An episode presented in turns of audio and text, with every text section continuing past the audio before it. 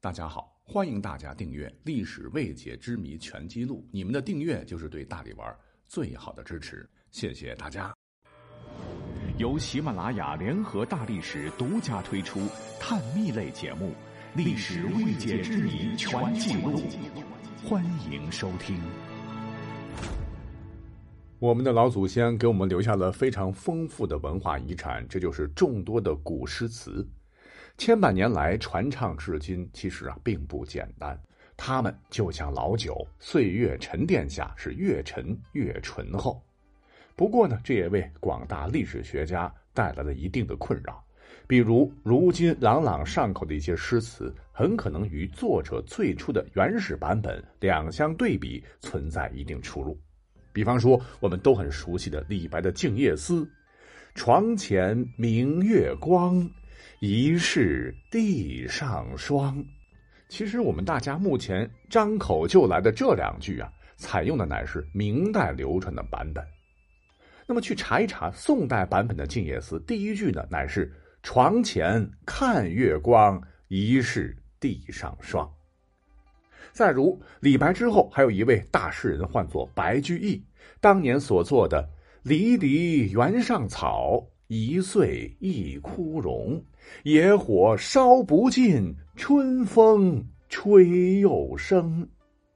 我没记错的话，我小学一直学的就是这四句啊。题目就一个字儿“草”，背错了要罚抄一百遍。那现在呢，你要碰个人随便问他出第一句，那后几句对方一定是脱口而出了。可以说这首诗真是无人不知，无人不晓。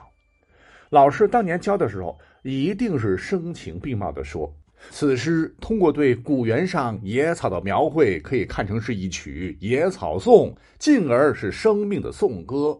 野火烧不尽，春风吹又生。二句作为一种韧劲而有口皆碑，传颂千古，云云。但其实啊，您一定不晓得的是，跟《静夜思》一样。不管是跟白居易同一时期的唐代文人张固当年编定的悠闲鼓吹一文，还是几百年后南宋文人胡载以及后世明代文人唐汝询编写的针对唐诗的书中，这首诗的前两句都出奇的一致，皆为“咸阳原上草，一岁一枯荣”。咸阳就是秦始皇当年一统天下定都的那个咸阳。那什么时候咸阳改为了离离啊，成了离离原上草，一岁一枯荣的呢？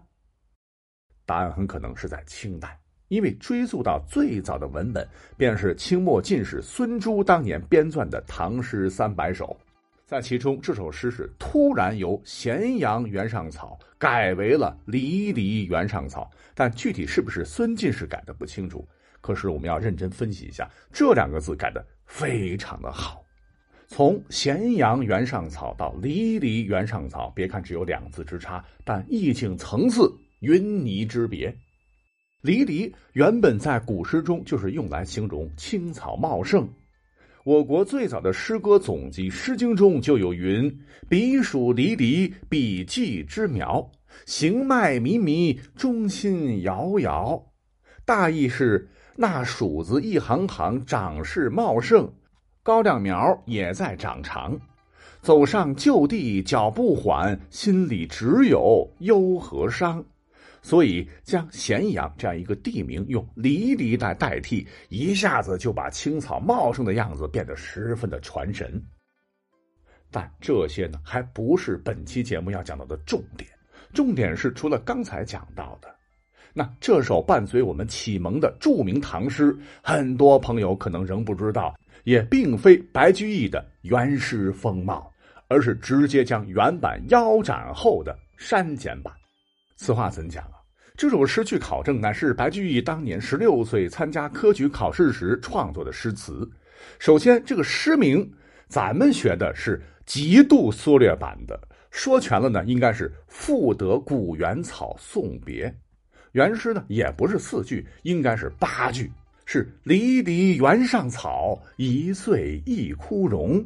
野火烧不尽，春风吹又生。远方清古道，晴翠接荒城。又送王孙去，萋萋满别情。所以啊，前头说的改的妙啊，这“离离”二字，你看又与末尾的“凄凄满别情”中的“凄凄”首尾呼应，使整首诗读起来非常的顺口且灵动，可谓是画龙点睛。我想，即使是原作者白居易本人读罢，也会对后人所改赞不绝口。我们试着可以简单翻译一下。长长的原上草是多么茂盛，每年秋冬枯黄，春来草色浓。无情的野火只能烧掉干叶，春风吹来，大地又是绿茸茸。野草野花蔓延着，淹没了古道。艳阳下，草地尽头是你的征程。我又一次送走知心的好友，茂密的青草代表我的深情。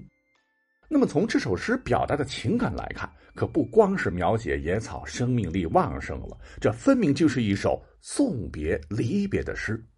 前四句呢，是为了后四句情感升华做铺垫的。换言之，重点应该是放在后四句：“人生最是别离难，此刻却偏逢送别呀。”就抒发了作者与友人依依不舍之情。